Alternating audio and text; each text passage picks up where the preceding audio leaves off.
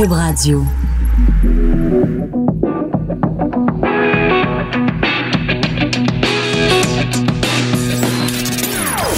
Des opinions bien à elle. Sophie Durocher. Son franc-parler ne laisse personne indifférent. On n'est pas obligé d'être d'accord. Bonjour, c'est Sophie. Merci d'être là en ce magnifique 12 novembre 2018. Pourquoi je dis magnifique 12 novembre? Parce que pour moi, le 12 novembre, il fait toujours beau, même s'il pleut dehors, même s'il neige, même s'il y a du grêle, du grésil, peu importe. Parce que le 12 novembre, c'est ma journée d'anniversaire et que toute la journée, il y a des gens qui m'aiment, qui m'appellent pour me dire qu'ils m'aiment. Et dans la vie d'une chroniqueuse d'opinion, des gens qui m'écrivent me dire qu'ils m'aiment, c'est toujours euh, très apprécié. Alors, petite anecdote, euh, je suis née en France, vous le savez, peut-être, peut-être pas. Euh, je suis née dans la ville de Bordeaux euh, parce que mon père, qui travaillait pour le gouvernement canadien, euh, était établi à Bordeaux à ce moment-là. Et plusieurs années après ma naissance, donc à peut-être au début de l'âge adulte, je devais avoir à peu près 20-21 ans, je suis retournée dans la ville de Bordeaux. Je me suis dit, ah ben tiens, je vais aller dans ma ville de naissance, puis je veux m'acheter une bonne bouteille de vin de l'année de ma naissance. Et il y a à Bordeaux une maison des vins sur la place principale. Alors je rentre là, puis je regarde, on nous fournit toute une liste des différents millésimes de Bordeaux avec une cote euh, sur 10, je pense. Euh, 10 étant évidemment les meilleurs vins, des meilleurs euh, millésimes. Puis là, je vois l'année de ma naissance et il y a un tiret alors, je vais voir le préposé. je lui dis, ben écoutez, pour euh, l'année de ma naissance, il y a rien. Et je me fais répondre, ben madame, c'est parce que cette année-là, le vin était tellement pourri qu'on n'a même pas daigné lui donner une cote. Alors, ce qui me fait dire maintenant que, bon, à Bordeaux, cette année-là, on pouvait pas tout réussir, et le vin et les petites filles. Fait qu'on a décidé de tout mettre sur les petites filles. Bon, fin de, euh, sur ma vie privée. Comme je le disais, merci beaucoup d'avoir choisi euh, Cube Radio. Merci d'avoir choisi On n'est pas obligé d'être d'accord pour changer complètement de sujet, quand on parle de violence conjugale. Avouons-le, la première image qui nous vient, la plupart d'entre nous, qui nous vient à l'esprit, c'est bien sûr l'image d'un homme violent et d'une femme violentée.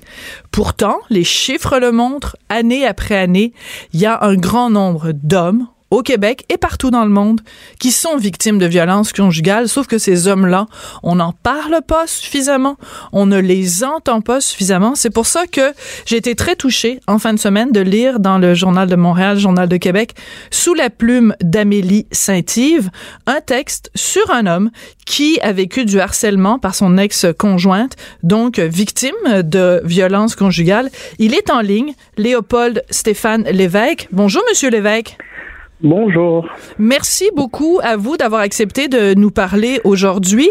Depuis la parution de ce texte dans le journal où vous parlez du fait que justement c'est plus difficile pour un homme de d'avoir l'écoute de la police, d'avoir l'écoute du système de justice quand on est victime de violences conjugales. Qu'est-ce que vous avez eu comme réaction après ce texte-là, Monsieur Lévesque?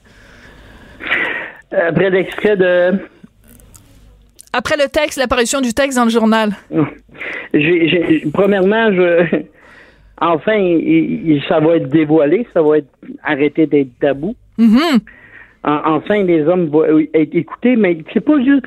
Oui, les hommes, ils ont, c'est tabou, il n'y a pas personne qui nous croit. Une femme ne peut pas être violente envers un homme, mais c'est pas juste pour les hommes, là. Mon combat maintenant, c'est pour la violence. C'est vraiment la violence dans tout. La violence n'a pas de sexe. Mm-hmm. C'est ça que j'essaie de faire comprendre. Autant qu'une femme peut être violente, autant qu'un homme peut être violent. Mais dans l'image populaire, les gens, quand on dit violence conjugale, tout de suite, les gens se disent, c'est même la police réagit comme ça. Quand la police arrive sur les lieux, dans une maison, puis qu'on leur dit, il y a de la violence conjugale, ils vont prendre pour acquis tout de suite que c'est l'homme qui, qui l'a fait. Dans votre cas, c'est pas ça qui s'est passé. Dans mon cas, oui. Écoutez, j'ai mon histoire, euh, j'ai resté 28 ans avec cette femme-là. Hum. Les trois premières années, c'était beau. Il y avait des hauts et des bas, j'avoue. Oui. Après le mariage, là, ça a commencé. Ça a été la violence, manipulation. T'es pas beau, t'es personne d'autre qui peut prendre soin de toi, t'es rendu trop gros. Hum. Après ça, ça a été physique.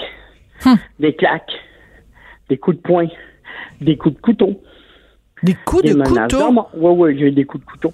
Euh, j'ai eu des menaces de euh, j'ai même été amputé d'un orteil. Hein? Avec un parasol, qu'elle me coupé un orteil avec un parasol. J'ai été même aussi agressé sexuellement.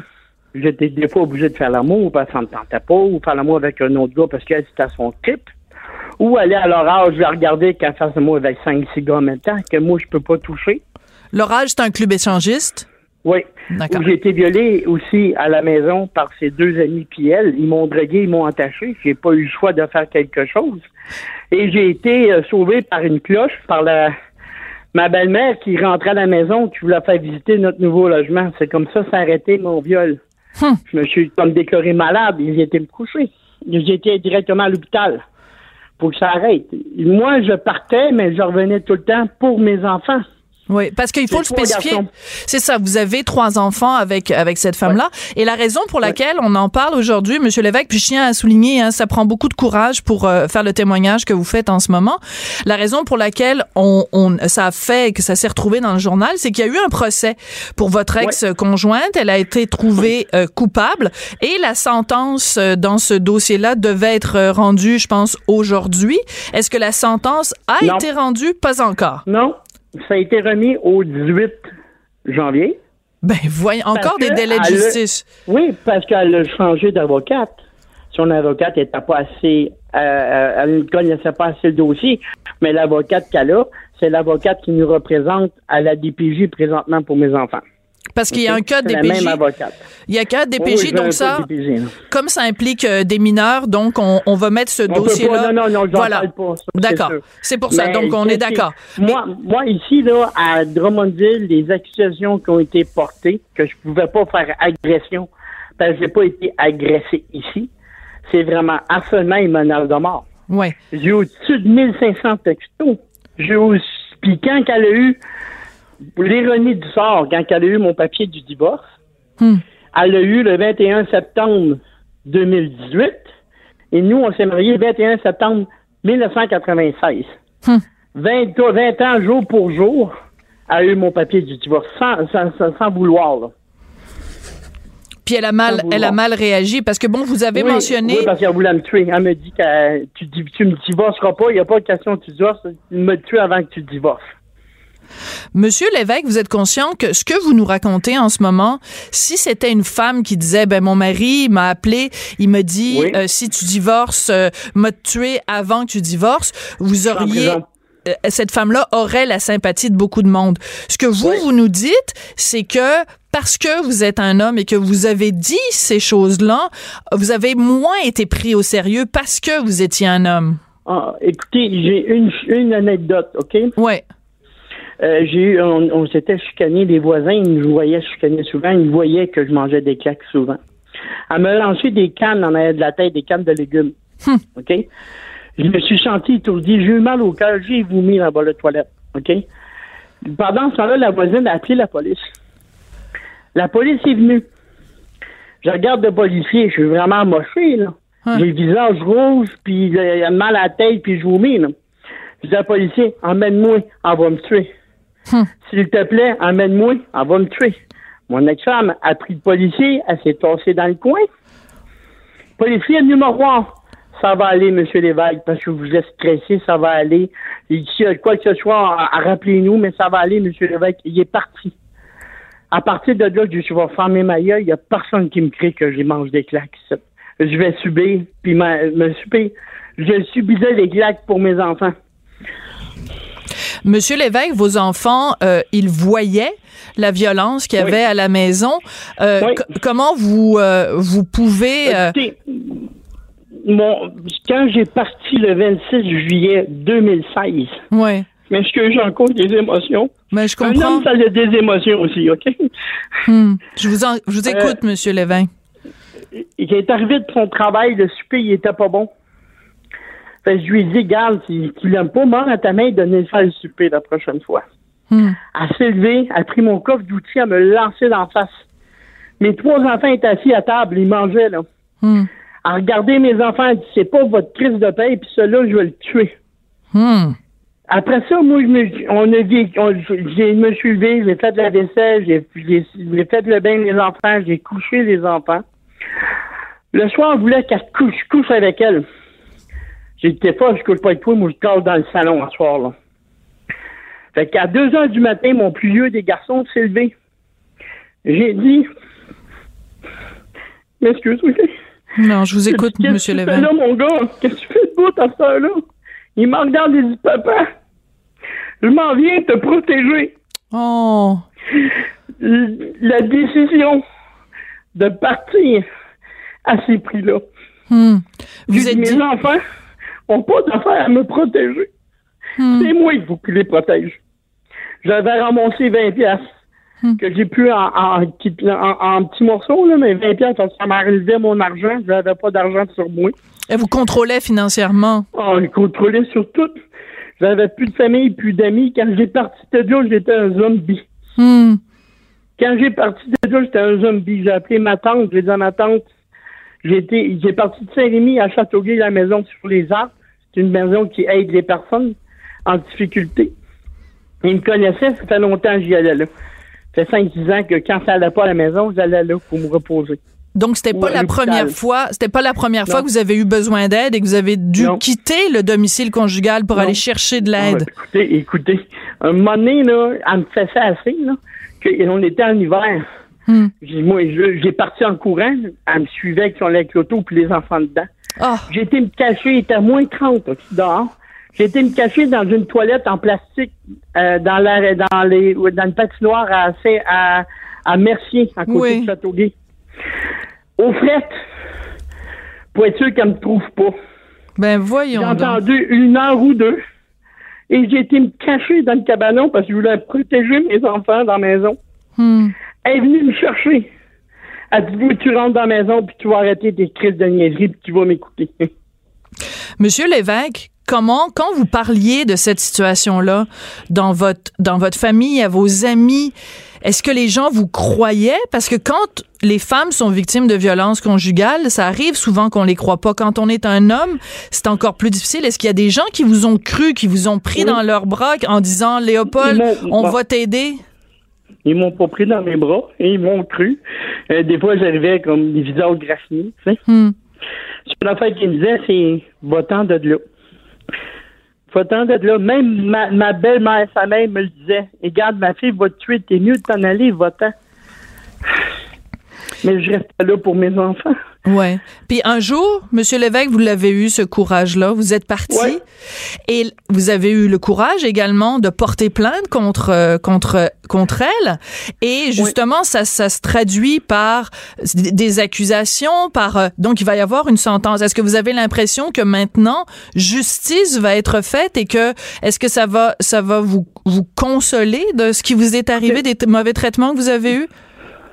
Écoutez, comme je dis à tout le monde, je lui ai pardonné le mal qu'elle m'a fait. Hmm. C'est la mère de mes enfants. Je lui ai pardonné. Hmm.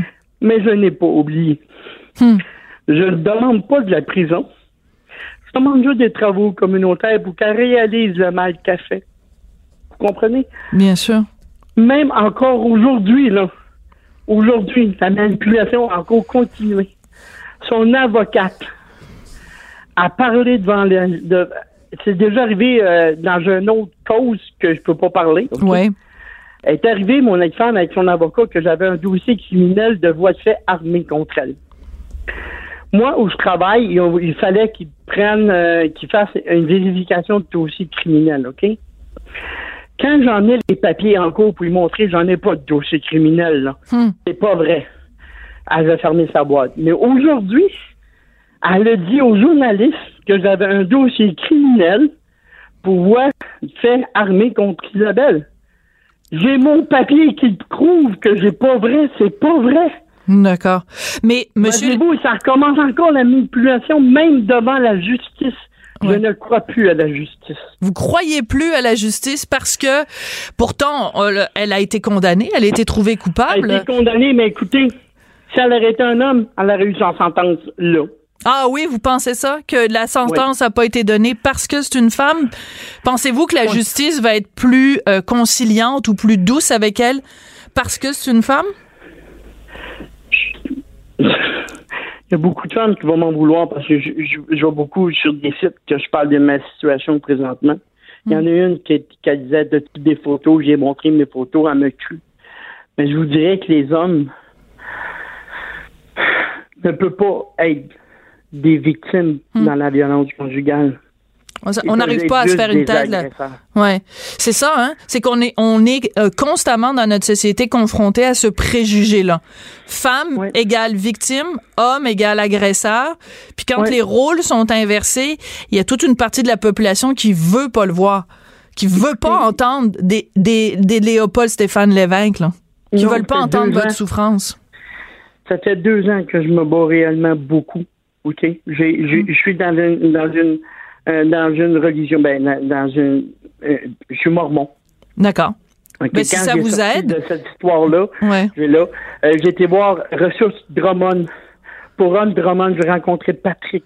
Il m'a aidé. Hmm. j'ai moi-même trouvé un psychologue. J'ai moi-même transféré mes dossiers de psychologue, de psychiatre ici, à Drummond. Il n'y en a pas de service pour hommes. Hmm. Il n'y en a pas. Ce que vous dites, c'est, moi je l'ai souvent entendu, j'ai souvent fait des entrevues à la radio, parler avec des hommes qui disent, on veut pas enlever des ressources aux femmes.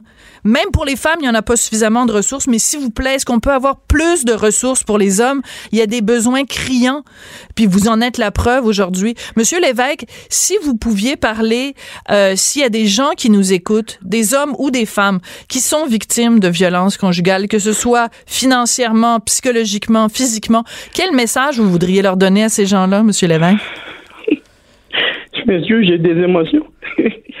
euh, parler Hmm. Il faut parler. Il faut pas laisser aller. Hmm. N'importe quelle violence, c'est pas acceptable. Si ça marche plus dans un couple, séparez-vous. attendez pas que ça vienne à des coups, à des, des coups de couteau, des mutilations. J'aurais dû partir avant, moi. Mais j'avais peur pour mes enfants. Mais parler, parler. Moi, présentement, ma mission, et mon but, pendant ces 28 années-là, que j'ai mangé des claques et des volets et tout imaginable que je ne veux pas savoir, c'est pour faire avancer la cause que je fais ça présentement. Hmm. C'est pas pour une revanche parce que j'ai pardonné à mon femme. C'est pour faire avancer la cause. Je veux que les hommes battus, autant que les femmes violentées ou les hommes violentés, hmm. soient écoutés. Je veux que les victimes soient écoutées. Présentement, les agresseurs sont plus protégés que les victimes. Agresseurs et agresseuses. Je sais pas si on peut. vous savez, comme les deux ensemble. Non, mais le mot existe même pas en français. Ça indique quand même que dans notre tête, un agresseur, c'est forcément masculin. Il y a même pas, je pense même pas que ça se dit agresseuse. Il me semble que non. Il faut, il faut que ça arrête. Ça, sent. Ça peut, ça détruit vraiment pas juste la personne qui est victime, ça détruit les enfants, ça détruit les parents, ça détruit les amis. Moi, mes amis m'ont tous laissé tomber. Moi, ça m'a voulu que je laisse tomber. Quand ils ont vu que je réalisais pas, ils m'ont tous laissé tomber. Ma famille, j'étais des années à pas les voir. Hmm. Monsieur l'évêque, je tiens à souligner euh, votre courage euh, d'avoir euh, décidé de vous sortir d'une situation qui était euh, qui était néfaste pour vous, euh, de, le courage aussi d'avoir euh, d'avoir porté plainte et le courage aujourd'hui de parler parce que c'est pas facile parce que vous témoignez en plus à visage découvert.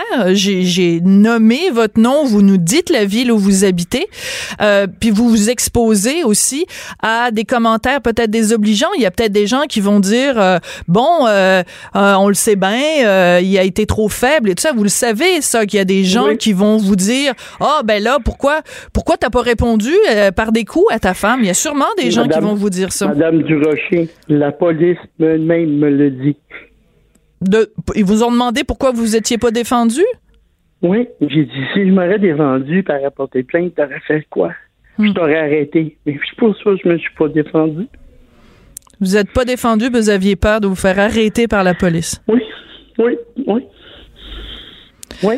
Je pense que c'est important votre euh, votre euh, le fait que vous tiriez la sonnette d'alarme aujourd'hui, Monsieur Lévesque, sur pour attirer l'attention des gens sur la souffrance des hommes qui sont euh, victimes de violences conjugales, puis pour attirer l'attention des gens aussi sur le manque de ressources. J'espère seulement que votre message va être entendu. En tout cas, nous on l'a entendu. Moi, je l'ai entendu. Nos auditeurs l'ont entendu. Puis je voulais vous remercier encore une fois pour pour votre grand courage. De rien et bonne fête. Vous êtes bien gentil. Merci. Merci beaucoup. Passez une bonne journée. Je sais pas c'est quand votre fête, mais euh, vous le direz à notre à notre recherchiste Hugo Veilleux. Puis le jour de votre fête, je vais vous appeler pour vous souhaiter un joyeux anniversaire aussi, Monsieur Lévesque. Vous méritez d'avoir un peu de, de, compassion et de bienveillance dans votre vie, puis beaucoup d'amour. Et je veux vous remercier de m'avoir écouté, de m'avoir permis de parler. C'est pour ça le visage découvert. C'est pour ça que je veux montrer que la réalité est vraie. Et merci à tous ceux qui me donnent la chance de parler. Pour les pour ceux qui peuvent qui peuvent pas, ils veulent ils veulent pas parler. Puis il faut respecter ça aussi. C'est pas tout le monde qui veut nécessairement aller sur la place publique. Mais je veux remercier aussi ma collègue journaliste Amélie Saint-Yves qui a recueilli votre témoignage et qui l'a publié dans le journal. Bonne chance et bon courage surtout, Monsieur Lévesque. Merci. Léopold Stéphane Lévesque, donc, qui a accepté de, de nous parler aujourd'hui. Donc, cette histoire euh, racontée euh, dans le journal euh, en fin de semaine, harcelé par des textos. Ben, vous l'avez entendu, son histoire de violence conjugale. Alors, ben, écoutez, son témoignage est important, hein, de dire à quel point on manque de ressources. Oui, on manque de ressources pour venir en aide aux femmes victimes de violences au Québec. C'est indéniable. Mais la question n'est pas d'enlever des ressources pour les femmes mais s'il vous plaît, est-ce qu'on peut avoir plus de ressources pour les hommes qui souffrent. J'espère qu'il y a des politiciens qui nous écoutent et que les choses vont peut-être euh, bouger au cours des prochaines semaines, des prochains mois. Vous écoutez Cube Radio. On n'est pas obligé d'être d'accord. On n'est pas obligé d'être d'accord, mais on peut en parler. De 14 à 15. Sophie Durocher. On n'est pas obligé d'être d'accord. Cube Radio. On change complètement de tonalité, on change complètement de sujet par rapport euh, à ce dont on parlait tout à l'heure avec Monsieur Lévesque de violence conjugale. On s'en va sur un sujet beaucoup plus léger, soyez-en euh, avertis.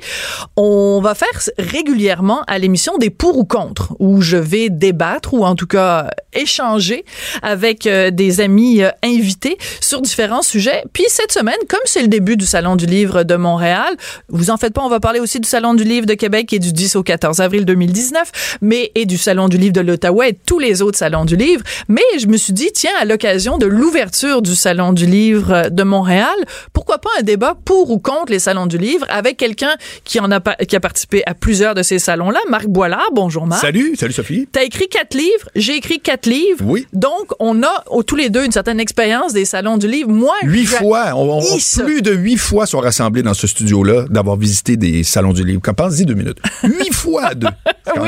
C'est quand même C'est quand même pas mal. Écoute, moi, je n'aime pas les salons du livre et c'est rien de personnel. Là, c'est pas contre celui de Montréal, contre celui de Québec. Je les ai tous faits. Celui de la BTB, je les ai tous faits. Pour moi, un salon du livre, c'est une foire commerciale où l'amour des livres passe en 22e position dans les priorités des gens. J'ai l'impression, quand tu participes à un salon du livre, d'être comme quelqu'un qui vend son poisson au marché. Il est frais, mon poisson. Venez acheter mon poisson. Il est meilleur que celui du... ben oui. Quoi, il est pas frais, mon poisson? Puis là, les joueurs se foutent sur la... des points sur la gueule. je t'écoute, je continue. Vas-y, vas-y. Alors, moi, c'est mon premier point, puis il y en a d'autres, fait qu'on va commencer avec ça. J'ai l'impression de participer à une foire commercial ou c'est celui qui crie le plus fort puis c'est celui qui est le plus populaire qui, qui est le plus euh, qui réussit le mieux. Je trouve que ça n'a pas grand chose à voir avec l'amour des livres. OK mais en quoi est-ce différent de n'importe quel autre produit ou service sur la planète Terre qui a un volet le contenu lui-même et un volet, faut vendre ce contenu-là. je veux dire, à la radio, c'est la même affaire. S'il y avait un salon de la radio, ben non, mais pense-y. Ben tu te retrouverais avec plein d'autres animateurs avec ton kiosque en disant, hey, venez voir. Ben, c'est un peu absurde parce que tout ça, on le fait en ondes. Ben non, mais on va dire que c'est ça, les livres ont besoin d'être distribués, alors que faire de la radio, c'est, c'est être distribué. Mais moi, je vois pas en quoi c'est poche de devoir vendre un peu son problème. Et même, je te dirais que ça m'interpelle comme l'ancien gérant d'artiste en moi. Oui. Où est-ce que j'ai toujours trouvé dommage que des artistes avaient un problème avec la vente d'eux-mêmes parce qu'ils sont le produit. Mm-hmm. Quand t'es, moi, je disais, je gère quelqu'un, mais je dois en vendre. Ben oui. C'est une personne, c'est pas des chaussures.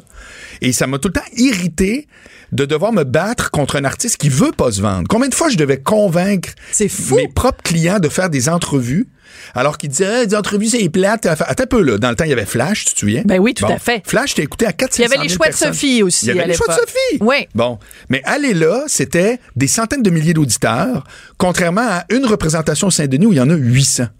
Donc, que- c'était plus payant d'aller à Ben, une je veux dire, radio. c'est juste moment donné, les chiffres parlent Mais d'eux-mêmes. le problème, c'est que moi, je considère que ton rapport au livre, c'est un rapport intime. Moi, il y a rien que j'aime plus dans la vie que d'aller dans une petite librairie. Puis ça peut être Archambault, puis ça peut être Renaud-Bré, puis ça peut être aussi une grande chaîne. Mais j'aime le rapport intime où il n'y a pas de bruit, où je suis là, puis il y a tout un étalage de livres et je fais mes choix. Je me fais pas crier dans des haut-parleurs. Je me, je vais voir le libraire. c'est parce que le à libraire me je donne un, ben oui, ben parce que le salon du livre, c'est exactement le contraire Oui, mais pendant ce temps-là, la librairie, elle intime. ferme pas pendant cette semaine-là. là. Tu peux y aller le lendemain, tu sais. Mais l'idée d'un salon du livre, pour moi, sais-tu quoi? J'aime pas les salons du livre parce que j'ai l'impression qu'on est des guidounes quand on va au salon du livre. Ah! J'ai On l'impression- revient à mon propos de base, mesdames, messieurs. Je me, sens comme les guidounes à Amsterdam dans leur vitrine Oui, qui sont là, voilà. qui se montrent, euh, mon- te montrer un petit peu de cuisse. Ben, alors je vais te ça, c'est ton problème. Je t'annonce une chose, c'est ton problème. C'est-à-dire que, oui, oui, non, je suis désolé. Puis quand je dis ton, c'est votre problème. C'est-à-dire que tous ceux qui génèrent un contenu ont à quelque part la gêne de le vendre. Ouais. Ben, c'est votre problème. Parce que honnêtement, ça fait partie non seulement de la job, mais il n'y a pas de gêne à assumer qu'est-ce qu'on, qui, qui on est, ce qu'on fait, ce qu'on a produit, ce pour qu'on a travaillé. Mais c'est sûr que souvent les auteurs, par exemple, vont dire, oh, ben, j'ai reçu moi euh, une émission euh, India Desjardins, puis on commence à parler de qu'est-ce qu'elle fait avec ses revenus puis ses réels. Fait voyons donc, ça intéresse pas tes auditeurs. Au non, contraire. ça intéresse au bout de l'auditeur. Ben C'est oui. le contraire. Elle dit, moi, je suis un auteur, je veux parler des livres. Bien sûr. Mais de l'autre côté, c'est vraiment drôle de savoir plus large que juste voici le fruit de mes entrailles. Tu comprends? Ouais. Bon, ben ça, si, tu as un problème avec ça, désolé, c'est pas le salon du livre qui, euh, qui est euh, fautif. C'est que t'aimes pas la proposition d'un salon du livre, toi Ben, perso. Exactement. Voilà. Ben oui, ben c'est pour ça qu'on débat ensemble tous les deux. Oui. Parce qu'une autre affaire qui m'a- qui m'achale avec les une liste de combien de points contre, là? Je veux déjà. Ah, ouais, il y en a, il y en a une coupe, mais je vais pas dévoiler mon jeu. C'est comme une partie d'échecs. Je vais pas te dire à l'avance Bon. c'est quoi mes points, parce que sinon on pourra pas, ça marchera pas. Euh, une, une, une, une fixation que les gens font, c'est quand tu vas au salon du livre puis que t'as évidemment la liste, la, la file de gens qui font la queue devant le stand d'un auteur très populaire. Oui. Puis là, t'as évidemment toujours l'image du gars à côté qui a peut-être écrit un livre qui est 12 000 fois meilleur que, ce- mais et là il y a Je l'ai vécu, personne devant Et- son et- et stand. moi, j'étais le personne devant le stand, là. Puis à côté de moi, il y avait Nicole Bordelot. Oh boy! qui est, qui est un monstre de sympathie en passant. Ben oui. OK? Ben, J'étais très heureux de la rencontrer. Elle est super zen. Ben, au-delà d'eux. elle- Fait que là, il y avait des fils et des fils de gens devant elle. Oui, puis moi, Mais- zéro. Et toi, zéro. Ben, imagine, par exemple, l'année où Jeannette Bertrand a sorti un livre qui s'est vendu à des dizaines et des dizaines et des dizaines et des dizaines de milliers d'exemplaires. Oui. Il y avait des dizaines et des dizaines de milliers de gens devant son Ben kiosque. non, de milliers, non, là, mais. Ah ben oui, Ben il y non, en pas avait. des dizaines de milliers. là. Ah OK, bon, il y en avait juste des milliers Ben, d'abord. ben non, même pas des milliers. Ça tu veux qu'on se chicane, on va Non, chicaner mais là, il y sur a les des chiffres, il y a des proportions qu'il faut. Alors, mais il y avait Et- beaucoup de monde, c'est vrai. Et euh, c'était, écoute, c'était vraiment une file euh, comme euh, quasiment aussi grande que devant les- la SQDC. Oui, oh, l'image est pas. Ouh, la belle image. et euh, et, et c'était euh, extrêmement, euh, c'est gênant pour toutes les autres personnes au salon. Tu sais, c'est comme si, euh, tu sais, c'est comme dans, dans, une, dans, une danse quand on était jeune, là, tu sais, puis qu'il y avait une danse à l'école. Oui. Puis c'est comme si tu avais 25 gars qui font la file pour la plus belle fille de l'école. Oui. Puis là, tous les autres pichous à côté, qui sont pas vraiment des pichous, qui sont belles aussi, mais elles sentent pichous parce qu'il y a 25 Je gars suis- qui veulent tous da- danser avec la même Donc fille. maintenant, je, je- pour, pour profit de nos auditeurs, je vais euh, résumer ton propos. C'est-à-dire que dans un premier temps, tu nous dis, moi, je déteste ça devoir me vendre, mais si quelqu'un vend plus que moi, je déteste ça deux fois plus. Alors, on est rendu là. Moi, je vous écoute. Moi, je pense que c'est la dernière fois que je débat avec toi parce que t'es trop pas fin. En plus, c'est le jour de mon anniversaire. Hey, ça, c'est vrai. Vraiment, là-dessus, je veux pas te contredire non, non, mais je Je d'accord avec toi. Mais, mais j'aime ça que tu me places à face à, nouveau. mes. Je, ben non, on va. On Non, c'est pas des contradictions, c'est faux. C'est juste que moi, je trouve que dans, souvent, dans des trucs comme ça où il y a des, des espèces de polémiques euh, quas- quasiment inventées, j'ai l'impression qu'on oppose des choses. Moi, là, ton truc de, de la librairie du coin, je peux pas souscrire plus que, que toi. Euh, C'est fantastique. Ça rajoute à l'expérience, etc. Mais je vois pas pourquoi on l'opposerait avec la grande, la foire agricole du livre, parce que t'as entièrement raison. C'est bassement commercial. C'est le concours du plus populaire. Qui, qui, la grande file, c'est qui qui l'a? C'est souvent celui qui a plus passé à la télé. Bon. Ah, sûrement. Tu comprends? Donc, Est-ce qu'on est euh, à ce moment-là dans un, un édifiant contact entre euh, un auteur et son public? Ben non. On s'en va voir une vidette. OK. Mais je suis pas contre pour autant. C'est ça que je te dis. OK, alors ça c'est donc je rebondis sur ce que tu viens de dire. Les gens font la file, OK, pour parler à Madame X ou Monsieur Y, parce que je veux pas personnaliser sur Absolument, un, truc. Alors là, les gens t'arrivent, t'as fait la queue pendant deux heures de temps pour faire signer ton exemplaire du livre par Monsieur X ou Madame Y. Puis là, t'arrives devant la personne, là. Puis qu'est-ce qu'on échange? Des banalités. Oui. C'est sûr que personne n'a le temps de, dire des vraies affaires intelligentes ou intéressantes. Oui. Fait que oui, tu as l'occasion de rencontrer l'auteur, mais de toute façon, c'est pas dans cette occasion-là que tu vas avoir une Un une- réel échange. Un réel échange. Donc tout ça pour moi est complètement factice, artificiel et superficiel. Qu'est-ce que tu réponds à ça? Ben, je réponds encore une fois que c'est comme si tu disais, écoute, moi, quand je vais à l'épicerie, là, c'est pas tout du bio. Ah, ça m'écœure. Il y a des Monsieur Freeze, il y a des, ben oui. Alors, tu peux manger bio, tranquille, c'est-à-dire espérer Ouais. croiser l'auteur en question dans un café, aller le harceler une heure de temps alors qu'il est avec sa copine tranquille. Alors là, oui, tu vas avoir de force la conversation que tu aimerais. Puis tu peux te dire la seule chance que j'ai, tu comprends? C'est comme un billet de loterie. La seule chance que j'ai, c'est d'aller au salon du livre, d'être capable de dire bonjour, puis au moins d'avoir une autographe. Écoute, si t'es fan de quoi que ce soit dans la vie, Sophie, à part moi, là, bien entendu, si t'es Ouais. fan de quoi que ce soit dans la vie, tu sais à quel point ça te fait triper juste d'être en contact en direct avec quiconque. Donc, il y a un peu de ça aussi, tu, tu dois l'admettre, dans se déplacer, faire la file pour un petit deux minutes, même pas, de conversation avec un auteur que tu as lu et relu, puis tu fais comme, je l'aime tout simplement. Voilà. Mais en même temps, en faisant ça, en ayant des gens donc que tu peux rencontrer dans les salons du livre, c'est aussi l'occasion de dire à quelqu'un tu as fait une différence dans ma vie. Alors je voudrais te présenter. Oui. Aujourd'hui, c'est une surprise, tu ne le savais pas. Je vais rentrer un collègue à moi, Jean Trudel, que tu connais Bonjour, pas, qui s'occupe des médias sociaux ici à Cube. Mais je, mais je l'ai vu tantôt, je pense. Ben oui, mais il, il était trop gêné pour venir te voir. Alors je lui ai dit, ben Jean, tu viendras en plein l'émission. Il est en train de cracher notre émission, mais à ma demande. Et parce que quand il a su que tu venais à l'émission, Oui. Il avait quelque chose. Il m'a dit, Oui. ce gars-là a changé ma vie. Mon Dieu. Puis là, je me suis dit, ben là, ça vient de détruire complètement mon argument sur les salons du livre parce que t'as écrit un livre qui a changé sa vie. Bon, ben, On t'écoute. Jean. D'abord, bonjour Jean. Bonjour Marc, Toi, tu enchanté. travailles ici avec Sophie? Exactement, je m'occupe des réseaux sociaux. Jean Trudel. Ouais, exactement. Et euh, t'as changé ma vie quand j'étais au cégep à 19 ans. J'avais, je me faisais, permettez-moi l'expression anglophone, je me faisais souvent friendzoner Oui. Par les filles. Et un de mes amis à Noël. Mais tu a- devrais expliquer à ceux qui nous écoutent, c'est pas tout le monde qui s'est fait friendzoner suffisamment pour savoir c'est quoi. C'est quoi un friend Euh, zone, Jean? Mais Être friendzoner, ben, je vais te dire, c'est être toujours que l'ami des filles. Ben oui. Parce que vous autres, les filles, votre problème, c'est ils veulent juste coucher avec moi. Mais nous autres, c'est aucune veut coucher avec moi. C'est A ou B. là. C'est ça. et euh, bref, un de mes amis à Noël, son frère lui avait acheté ton livre. Malheureusement, le titre. Le de- code boilard du vrai gars. Exactement. Et j'avais volé ce livre-là à un de mes amis. Hein? Et quand je l'ai lu, tu donnais beaucoup de bons trucs que j'avais que j'avais appliqués, puis ça l'a changé complètement. Ben, j'apprécie. C'est fou, Mais, hein? mais c'est pas nouveau, honnêtement. Je vais être franc avec vous. Ouais. C'est pas nouveau que j'entends ça parce que, puis pas parce que c'est un livre fantastique puis qui fait que le monde vole dans les airs.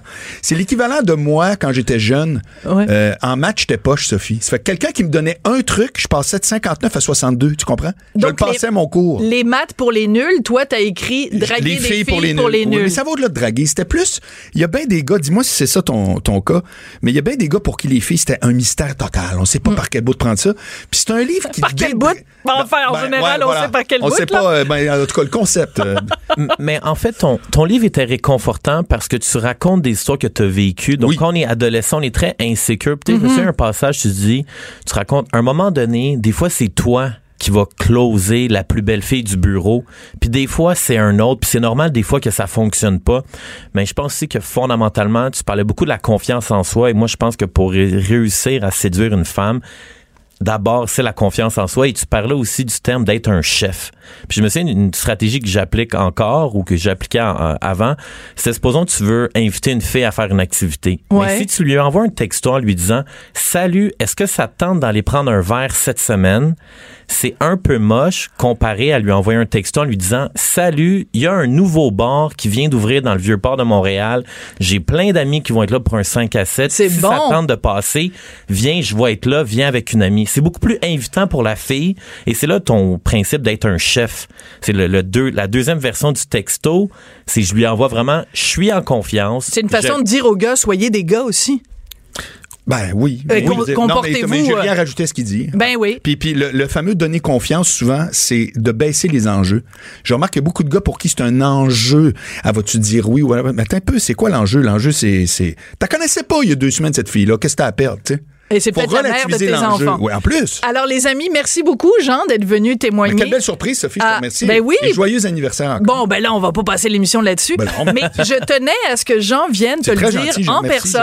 Mais merci parce à que toi. autant moi, je trouve que les salons du livre, c'est très souvent très superficiel, autant ça peut être aussi l'occasion pour des gens de venir nous dire à quel point on a écrit un livre qui a été Très vrai. important pour eux. Très vrai. Alors, Ben, si on est d'accord là-dessus, La grande file de Nicole Bordelot, c'est un parfait exemple de ce que tu dis. exactement. On finit à même, plein même de endroit. gens. Tu vois, on commence pas mais on finit à même place. On finit toujours par se rejoindre, toi et moi. Faites jouer une balle. Faites jouer une balle. Non, ce soir, l'amour est dans tes Ben yeux oui. ou quelque chose comme ça. Eh, merci beaucoup, Marc À Boilard. la prochaine. À, à très bientôt. Merci beaucoup, Jean Trudel. Fait que va-t'en mettre ça sur Twitter, là. Ah ouais, Digadine. C'est bon. Merci pour euh, vos beaux conseils, les gars. Mais moi, je suis mariée euh, Oh, de façon très heureuse depuis 16 ans, vu que j'ai pas besoin de conseils du tout pour Non. draguer. Peut-être pour reconquérir, pas reconquérir, mais tu sais, garder Ah, mais la ça, flamme que allumée. j'ai pas, ça. Non. Ouais, des fois, les gens, ils s'inventent des expertises. Dans moi, ça, je sais pas. Ça, c'est pas toi. Non. Vous écoutez Cube Radio. On n'est pas obligé d'être d'accord. Restez là. Elle réagit, elle rugit. Elle ne laisse personne indifférent. De 14 à 15. On n'est pas obligé d'être d'accord. En tout début d'émission, j'ai fait une entrevue euh, avec Léopold Stéphane Lévesque, un homme qui a été pendant plusieurs années victime de violences euh, conjugales. Alors, si euh, vous avez écouté le témoignage de Monsieur Lévesque et que vous vivez vous-même une situation semblable, euh, j'ai le numéro de téléphone d'une ressource pour vous.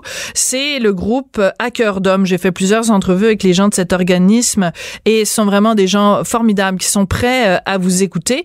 Et en appelant ce numéro-ci que je vais vous donner euh, à l'instant, vous pouvez aussi euh, découvrir s'il y a des ressources dans votre coin du Québec. Alors, le numéro de téléphone pour cœur d'homme, c'est euh, le 88 660 7799 ou sans frais le 1 877 660 7799.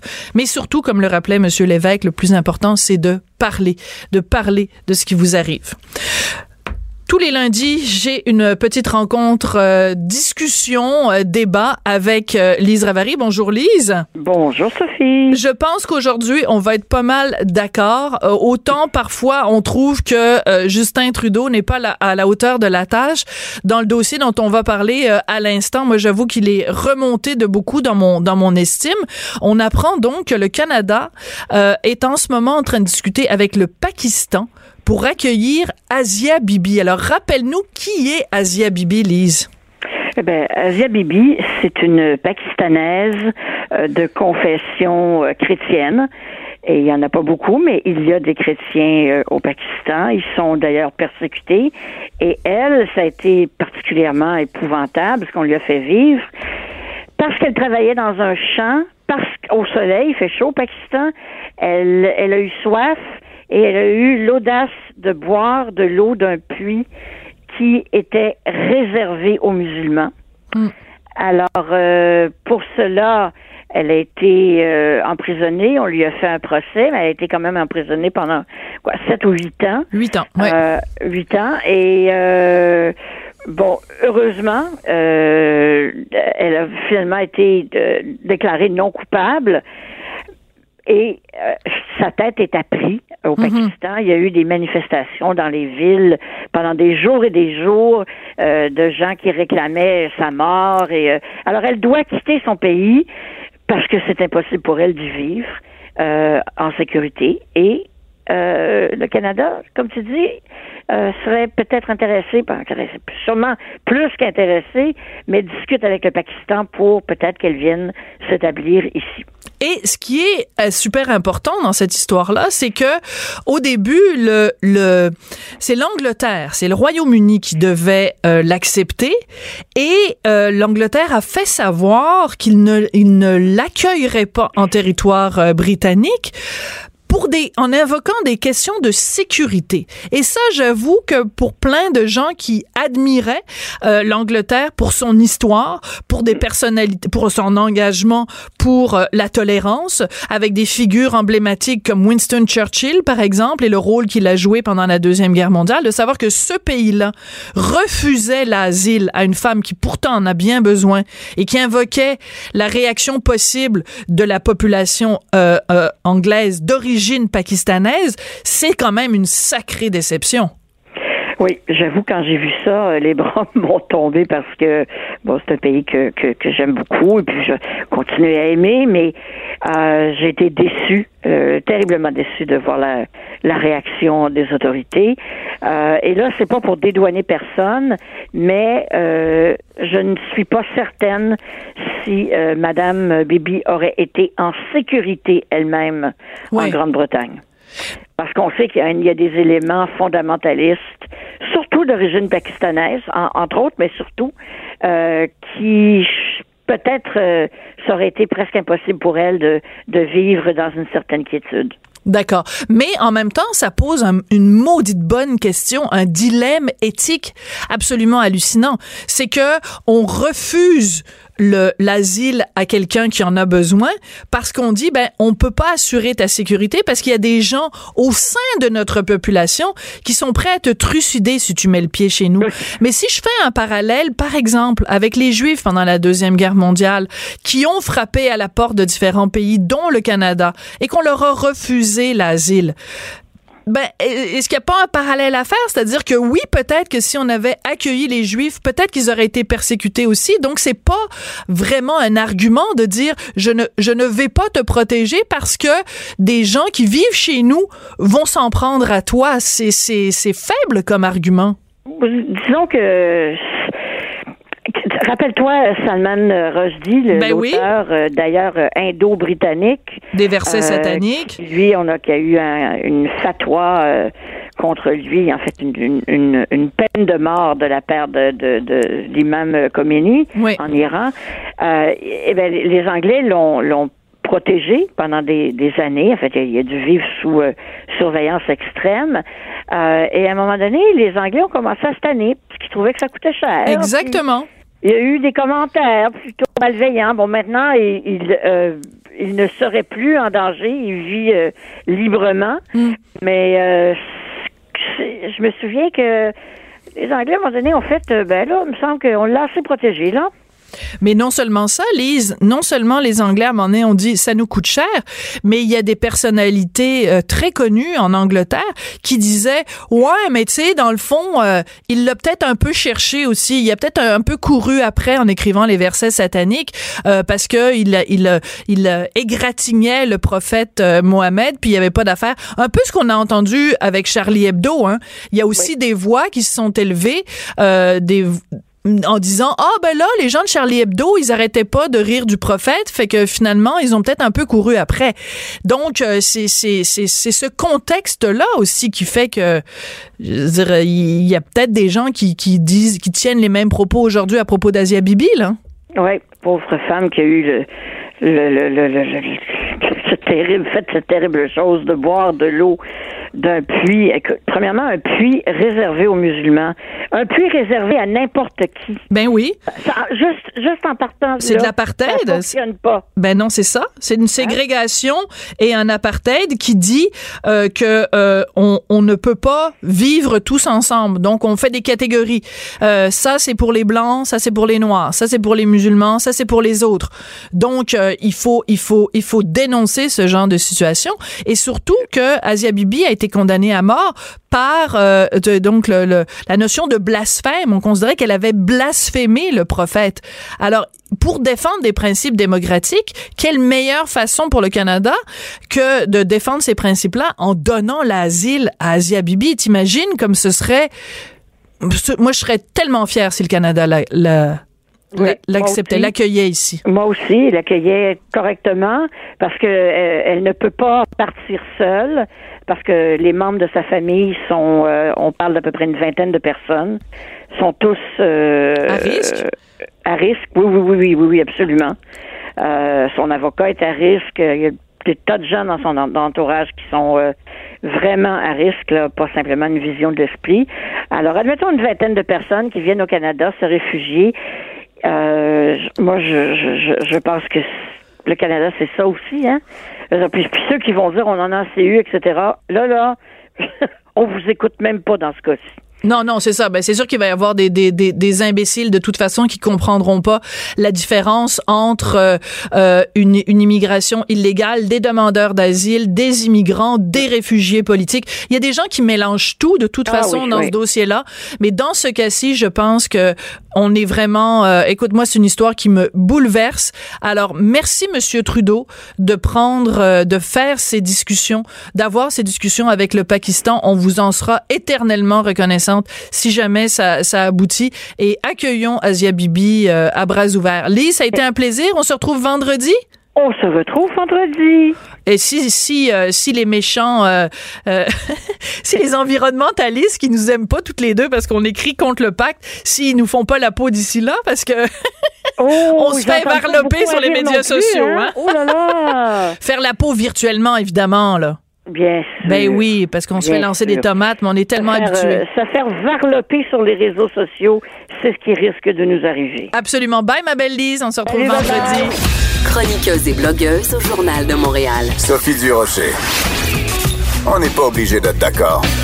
Aujourd'hui, mon mot de la fin s'adressera virtuellement, bien sûr, au grand couturier Jean-Paul Gaultier. Je pense pas qu'il écoute nécessairement Cube Radio, mais quand même, je m'adresse à lui.